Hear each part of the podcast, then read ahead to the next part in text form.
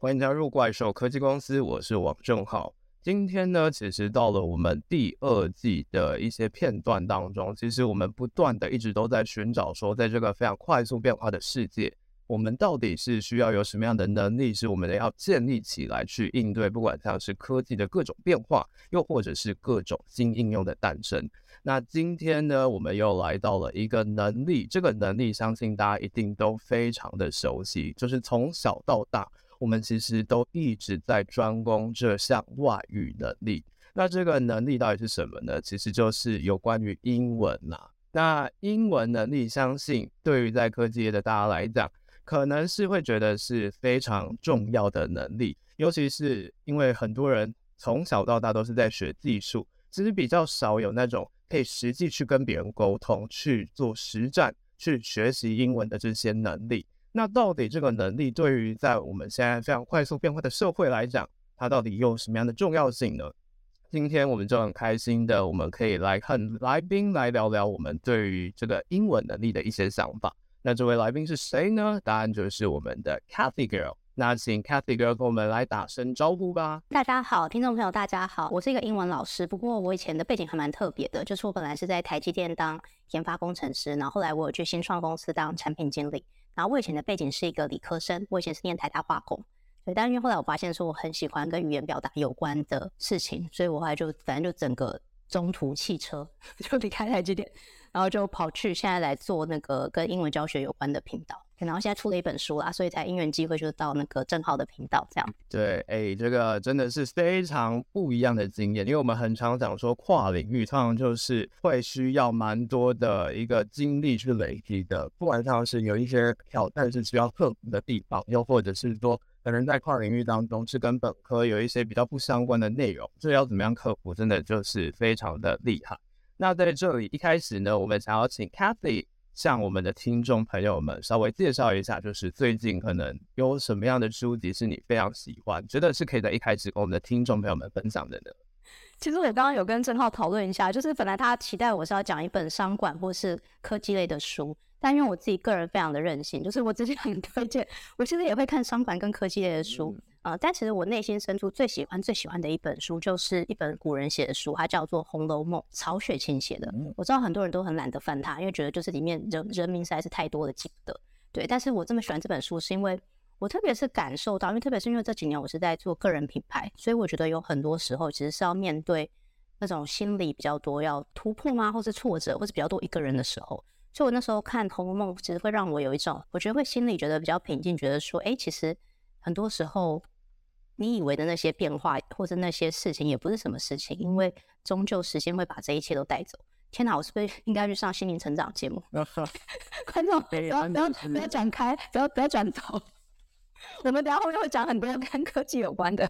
没有错，哎，这个真的是非常有趣的一个体验，因为其实上节目里面来讲，大家就是可能会比较觉得是说。哇哦！如果身为一个在科技业里面，就算是英文老师好了，就一定会非常 follow up 这些非常常见的一些科技相关的一些趋势。那今天我们的 Cathy Girl 给我们推荐《红楼梦》，其实也是，嗯，连我都不太会去看的一个书籍类型。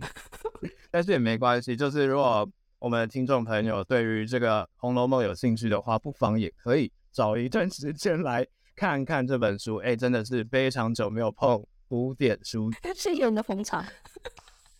你这样还可以接话，这很厉害。好啦，那我们就来进入我们的正题，就是相信在关注怪兽科技公司的朋友们，应该都有非常感受到 AI 的一个变迁。那我自己上个礼拜呢，其实才刚从我们二零二三年的 GAI 才刚从那个年会回来，就感受到真的，不管是不是技术的人。其实都蛮担心，又或者是说正在试图去导入这些 AI 到我们的各种工作流失，又或者是我们的工作流程当中。那对于 Cathy Girl 来讲，相信从去年的 ChatGPT 一直到现在，你有什么样的感觉呢？其实我一开始我觉得跟大家差不多的感觉耶，就想说，哎呦天哪，就是就是要被取代的这种感觉。嗯、对，所以其实应该也是有担心两三个月吧。可能很担心也不是说。因为我自己个人是觉得说，所谓取代也不会是直接啦，嗯，因为世界是会，当所有东西都在改变的时候，那显然是会演进到下一个状态，那下一个状态会是一个新的样貌，所以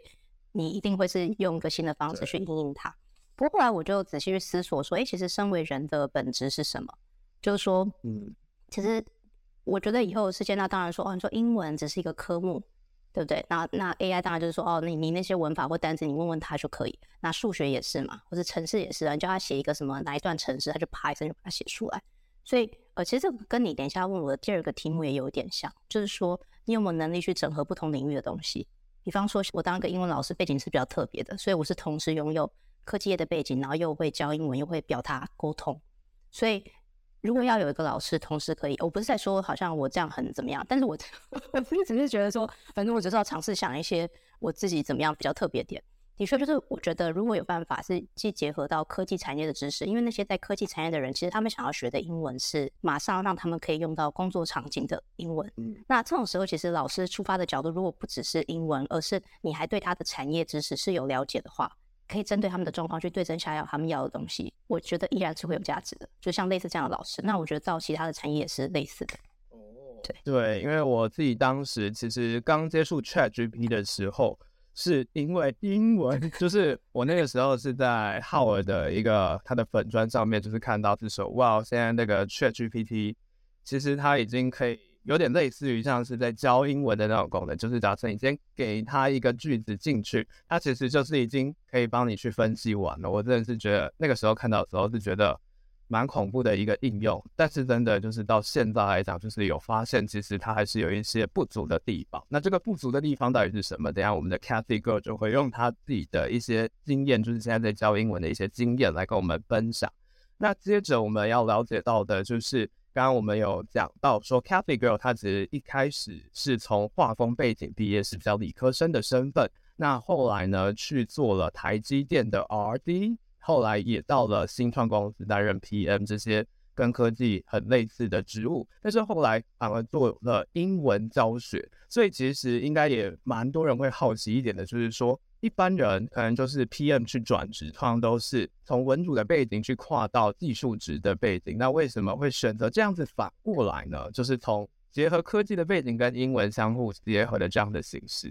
哎、欸，我觉得你刚刚讲这真的蛮有趣的。你说一般人应该是文想跨理嘛，主要是因为是薪水吧，就薪水比较高啊。对，然后我这样反过来，其实的确当初也有这样的想法哎。因为以前我高中的时候选理组的时候，也是觉得说大家都会说啊，你数学还不错，当然就是先选理组啊，就是以后选择比较多什么的。可是后来我确实有发现，其实我是一个很喜欢跟表达有关的东西。像其实如果你去看我闲暇在做什么事的话，我连在飞机上，因为我在飞机上很容易头晕。可是我连在飞机上，我都可以看一些商管的书，就是那才是我真正喜欢的地方。可是理科的东西，我确实也可以念，我的数学也还不错，对，所以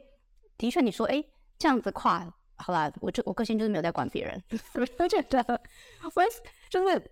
对，的确好啦。我说我说我自己是一个在科技公司工作的 PM，好像是比较有面子吧。可是如果说你要回归到我自己内心深处，我就觉得，哎、这就是我喜欢做的事，所以我就做了，就是这样。我讲不出别的很伟大的理由。其实我我不是那种很会规划的人，所以如果你问我说我是不是经过什么去做一些资料或是一些功课，然后对这产业有些了解，什么有没有研究自己的 SWAP 什么，我都没有哎、我就只是觉得这就是隐隐约约，我觉得这就是我要的方向，然后我就会做很多尝试，然后一路走到那个地方。嗯，哎、欸，这个感觉就是要经历了一段人生当中的一些经验去累积当中。不断的去跟自己对话，然后才会得到这样子的结果。到底自己真的热情在哪里？然后想要做的事情是什么？对。那接着其实就来进入到就是跟稍微科技比较类型的一点，就是相信蛮多在科技公司上班的人都会觉得学习英文算是一种外务性质的，又或者是说，其实如果他的主业是比较技术职的话。其实就会很难有时间再去训练自己的英文能力，但是偏偏外商要沟通，基本上都是要考英文。那不知道 Cathy 觉得，针对这些科技人在学习英文上面来讲，你目前在教学的过程当中，你有观察到他们学习英文有什么样的痛点吗？我觉得主要有两个，第一个就是科技的人都非常的忙碌，所以首先是没有时间，对，因为可能就算是没有家庭小孩，他们可能。也很多，就是可能超时加班什么的，或者说下班后还有很多自己要做的事，side project 什么的。所以首先是没有时间，然后再第二点是呢，其实很多时候我们以前已经学过非常多的英文，但大家并不知道怎么样把它用到实务的场景上。因因为你可以回想说，诶，我们以前高中啊，或是大学，或是为了检定考试考的英文，其实跟你真正在沟通时候用的英文是有一点点落差的，场景有落差。对，所以这是为什么后来会写那本书，然后包含我自己在粉砖啊，或是我的 YouTube 上面分享了很多呃外商公司员工实际上会用到的英文句型。那我觉得针对这种非常非常忙碌的人，其实要他们从头开始去背呃三千个单字、七七千个单字，或者说把那些文法，呜一到一百句，我们先把它弄懂，再开始讲英文，其实是不太可能的，因为就是没有时间。大家心中都想说，哦，对，我希望可以讲话像 native speaker。可实际上，你根本就付出不了那些时间，除非你一天可以花两小时，不然这是不可能。对，一天大概十分钟吧。对，所以后来我才设计了一个方法，我就想说，诶，那何不大家就用模仿的方式，我们不要从头开始学，我们直接去看那些在外商里面工作的人，或是一些美国人，他们是用哪一些句型在描述一些他们在工作的时候常常遇到的问题。那我们把那些句子的主要架构拆出来，然后把那样子的句型骨干再模仿到自己的情境里。那我现在可以举个例子。比方说，因为刚刚我们这个节目是讨论科技嘛，那就像你说啊，最近大家都在讨论 AI。好，那比方说，我们今天想要用英文讨论一个题目，是叫做说，在 AI 的时代下，你觉得什么样的工作技能才是重要的？然后这种时候，你可能就稍微想一下说，哦，工作技能英文是什么？然后啊，这个句子要怎么组装？那这种时候呢，我之前在书里面有分享一句话，就是那是我在 YouTube 上面看一个我很喜欢的美国企业家，他叫做 Gary Vaynerchuk。对，他那时候就讲到这个话题，他就讲了一句话，他是这样说。One of the biggest skills is the ability to communicate。所以这句话的结构就是 One of the biggest skills。我认为其中一个最重要的技能是什么？Is the ability to，就是是一个是需要拥有什么样的能力，然后 to communicate，沟通的能力。所以我们拆解一下这句话的句型，就是 One of the biggest skills is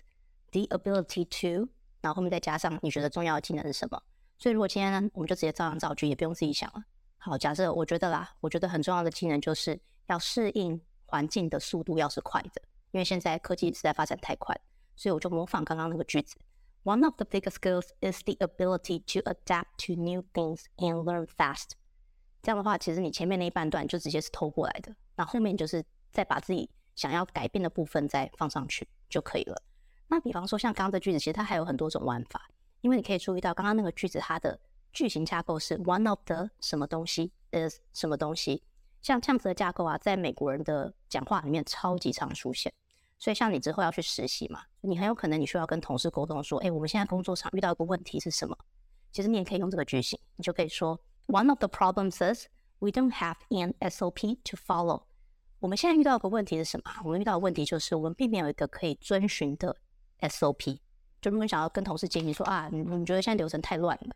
还有工作很很烦乱，你就可以用刚刚那个句子一样照样造句，对，所以类似的东西你就可以再造十句，你的英文就好像感觉学很多东西了这样。嗯，这个模仿术的概念，就是其实我在接触到蛮多的英文学习，不管像是呃，我蛮记很深的，就是史嘉玲老师台大外文的有讲到一个是 echoing，又或者是 chunk 跟 collocation 的概念。那这一次。Kathy 提出来的比较是透过了一种模仿那些外国人 native speaker 常使用的那些句子的架构，先把它的那个架构像是偷过来一样，再把它去接到后面，实际上就是要去使用的那些话到底是什么，让我们的工作里面可能可以使用到的那些话，那这样子组成的句子就会比较道地一些。这个真的是一个非常好的方法，那也是希望大家就是如果对于这样子。学习英文在一些 output 的部分，觉得是说，嗯，就是有些字其实我虽然我可能知道，就是像以中文的方式，我可以知道是说这样子讲，但是换到英文来讲，这本书里面其实就有提到蛮多是，如果我们是用中文直接翻过去，其实会翻得非常奇怪的一些用法。那其实，在转换的时候呢，不妨就可以来参考看看我们这本书《有种英文模仿术》，一旦学过英文，马上用出来。里面有提供了非常多的模板的类型。接下来，我们想要聊到的就是在偏向科技的其中一环。其实，教育科技 （EdTech） 这个概念也是我们之前就有谈过的。那它其实有一个非常大的核心重点，就是在于是想要拟平现在其实在学校教育来讲，它蛮多都是那种。为了要顾及班上比较平均水准一点的人去设计的课程，你就会变成是说比较跟不上的人跟学习速度太快的人就没有办法去针对这部分做补强。那其实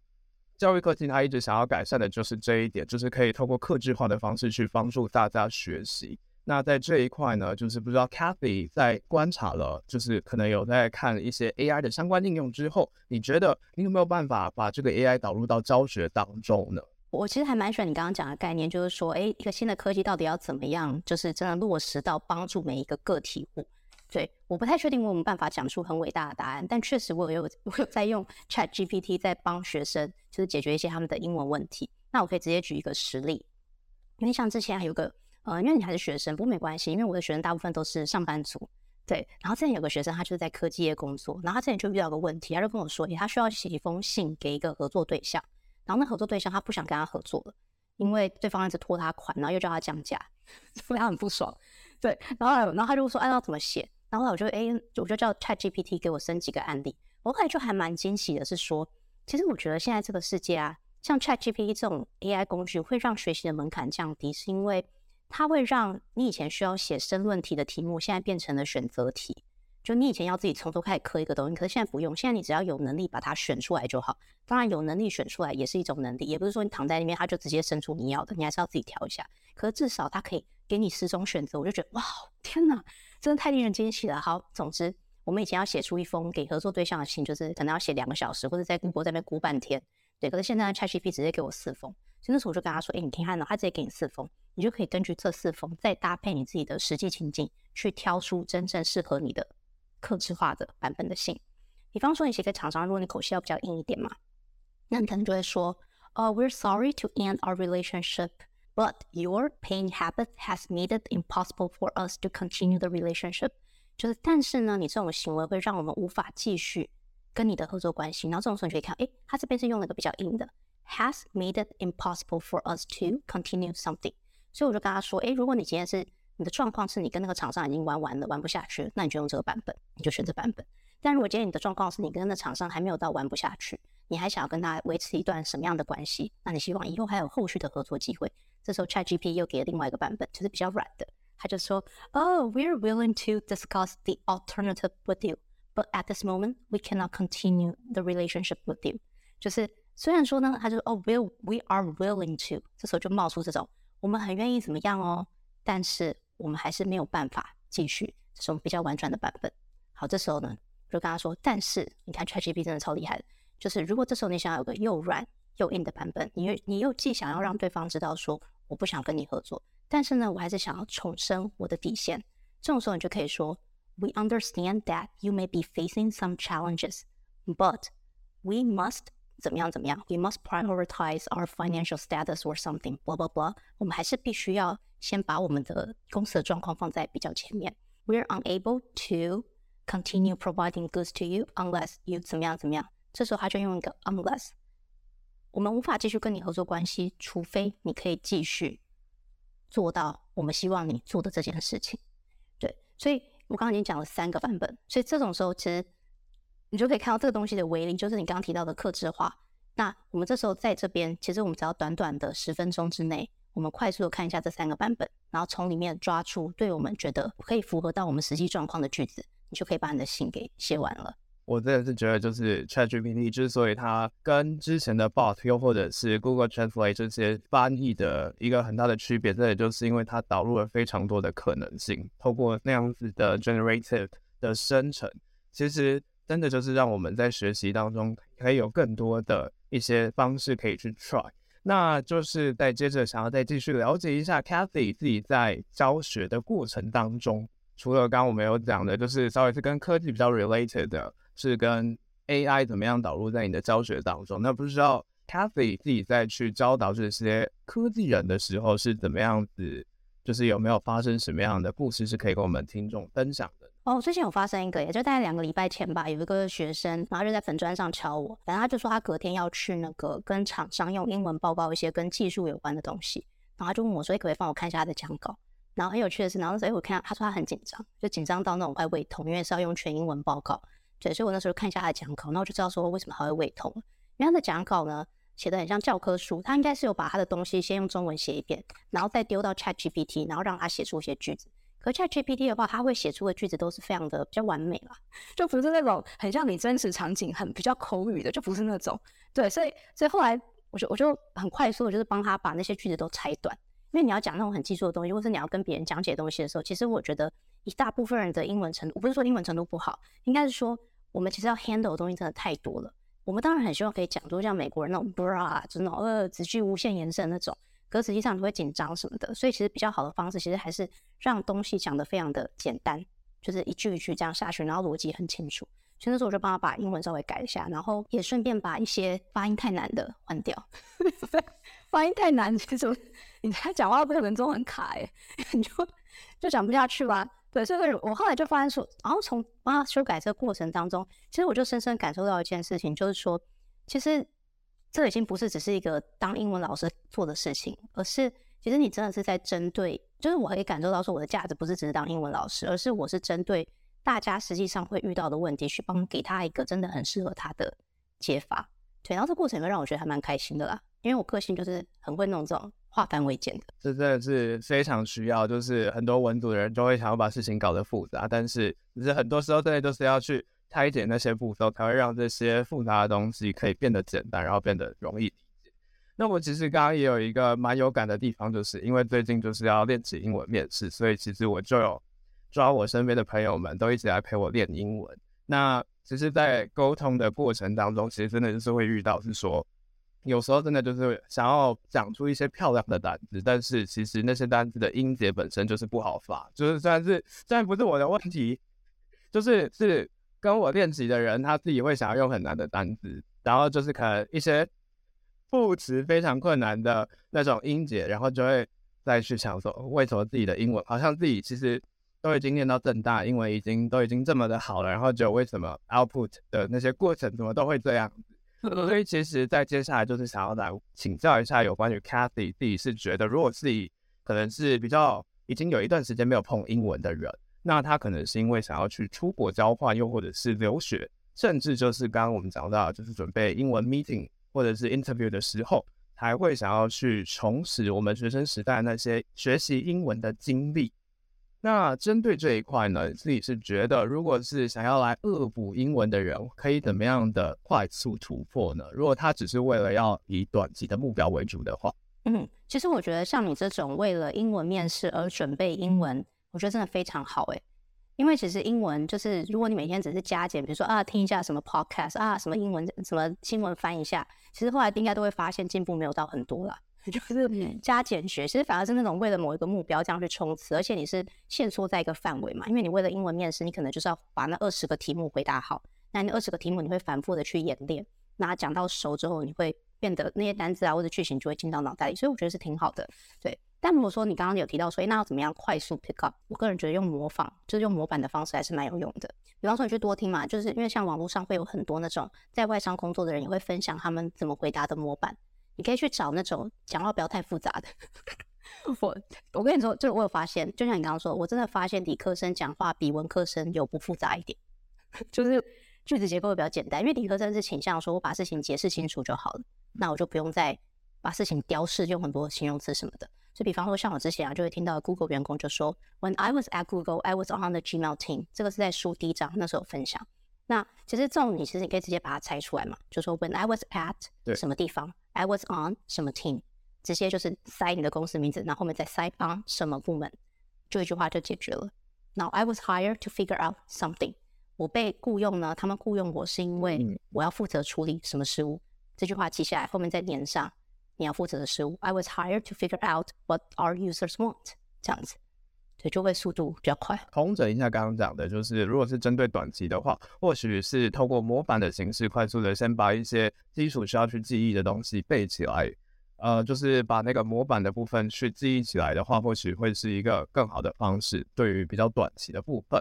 那接着就是想要来了解一下的，就是既然 Cathy。会来上我们节目，就是一定是有想要去推广的东西。这就是因为他本身有自己在经营各种不一样的平台，像是也有 Podcast，也有 Facebook 的 Page。那为什么会想要在现在的一个数位化这么发展的时代里面去做这么多不一样的多角化经营？嗯，老实说好像也没办法给很伟大的答案呢。我觉得好像也是 follow my heart。知道我从去年，其实我个人还蛮喜欢研究各式各样的社群媒体。就是你知道我自己没事干的时候，我不会很喜欢看别人的隐私，但我还蛮喜欢，就是哎看一下说，不管是短影片的形，因为像各种各式各样的呈现形式嘛，可能有的是长影片，有的是短影片。那在读文字的人，跟在会听声音的人，跟看影片的人，可能处在的状态跟人格特质也是不太一样的。那我就特别喜欢研究这种东西，我自己有那种直觉啦。其实，特别是 AI 又出来了，我自己感觉未来的时代。有个人特色是一件越来越重要的事情。然后我知道我又是一个还蛮会表达的人，所以我就会希望说，哎，我可以把我的内容，比方说我一开始是文字嘛，图卡，那我就会希望说，哎，其实有的人他可能只听声音啊，有的人只看影片，那这些东西也可以转换成不同的形式推出去。这个过程对我来说是有乐趣的，所以光是做这件事情本身，我就觉得是有趣，所以还不会到这么焦虑说啊什么一定要怎么样怎么样，反正我就是先做再说。没有啊，这个是很好的方法，就是不断的。MVP 的形式，然后快速的去迭代，因为就是如果做到，要么就是没兴趣，要么就是如果没有人来看的时候，其实就会再去改变的方式。所以其实本来边做边想，就是一个很赞的方式。那我自己其实蛮好奇一点，就是因为我自己其实也有在去做贴文的一些经验，然后也有像是在英文领域的话，我们主要做的是有关于国际英文新闻的部分。那想要了解 Cathy 在经营这么多的平台来讲。会觉得不同的平台都是适用于英文教学的嘛？因为就像是以 IG 来讲，可能大家比较喜欢看的是图片的形式，那会觉得在 IG 上面做这一块是觉得是 beneficial 的吗？然后说我自己有观察过，我真的觉得 IG 的人没有办法吃太重的，就是说我不是说 IG 的人不认真，而是因为人会有不同的 mode。比方说他今天在滑那个电子报，他在开心的时候，他一定会比他在滑 Instagram 的时候来的更认真一点。所以我的电子报就是大家可能会比较认真看完，可是在 IG 上他可能就不想看，因为那时候他比较想看狗狗猫猫，或者说他在找餐厅。对，所以所以我并不觉得所有的平台都这么的适合做深度学习。但是如果说今天你的角色只是让他感觉我加减学了一点东西，那就会有一些意义。所以可以观察到说，IG 上面其实大家那种知识型其实都不会弄太长嘛，这个图卡，然后很一目了然，就一个重点这样子。哦。因为这个其实是帮我自己问问题啦，就是我蛮常感觉到的一点，就是不知道为什么是是我的内容太难吗？我觉得你是个很有深度的人诶。其实我个人觉得你也许可以弄电子包或是部落格，就是我我可以懂你的点诶。像我我 IG 也没有做的很怎么样，啊因为我就是一个需要长内容的人，所以我就会知道说，哦，那对我来说是一个小菜。那我的主战场，比如说脸书啊或者电子报什么的，就觉得 OK 啊。哦，多角化经营到后面，其实就是会有。蛮多对于这一块的心得的，那也谢谢 Cathy 跟我分享。既然我们都已经讲到有关于经营这么多的 social media，其实不可否认的，又或者是在科技业工作的大家，其实都会很常遇到一个问题，就是 work-life balance 的部分，到底要怎么样去维持？就是以自由业来讲，其实就是我们每天都要去 focus 在很多的面向去观察，不管它是现在有什么样的时事，所以其实蛮多时候就是会感到。不能说是焦虑，但是可能就是会想的比较多一点，导致那个平衡有时候其实是比较难抓的。又或者是说，可能如果是 lots of work，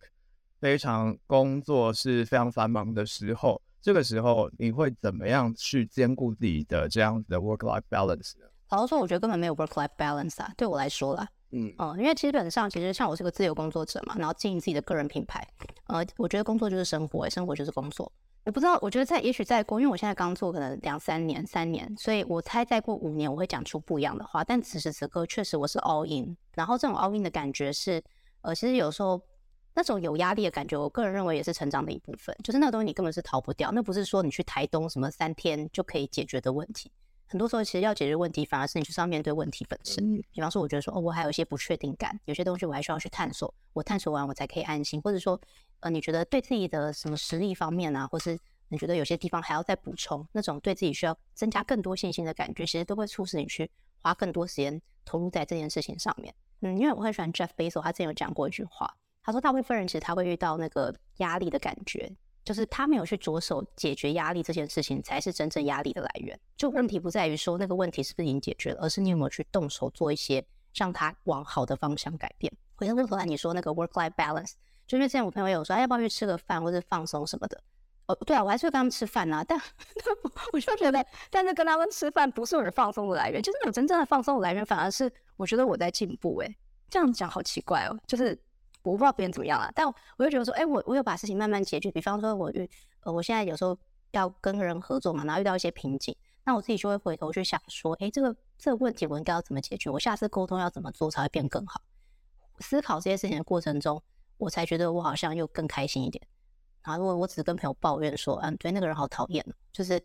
就其实隔天起来并不会更好。OK，那我们可以看得出来，如果 Cathy Girl 如果是 MBTI，刚刚没有问，但是我猜应该是 J 结尾的，非常的想要做好任何的目标，就是比较目标导向的一个个性。对，那感觉得出来就是 work-life balance 其实是没有在 care 的，因为就是已经是乐在工作，就有点像是瓦基说的那种，已经是到了不用上班，只是在工作的那种感觉了，就是已经是。让工作融入到自己的生活的一部分，然后那个工作已经是跟自己热情有关的，嗯，这个境界非常的棒。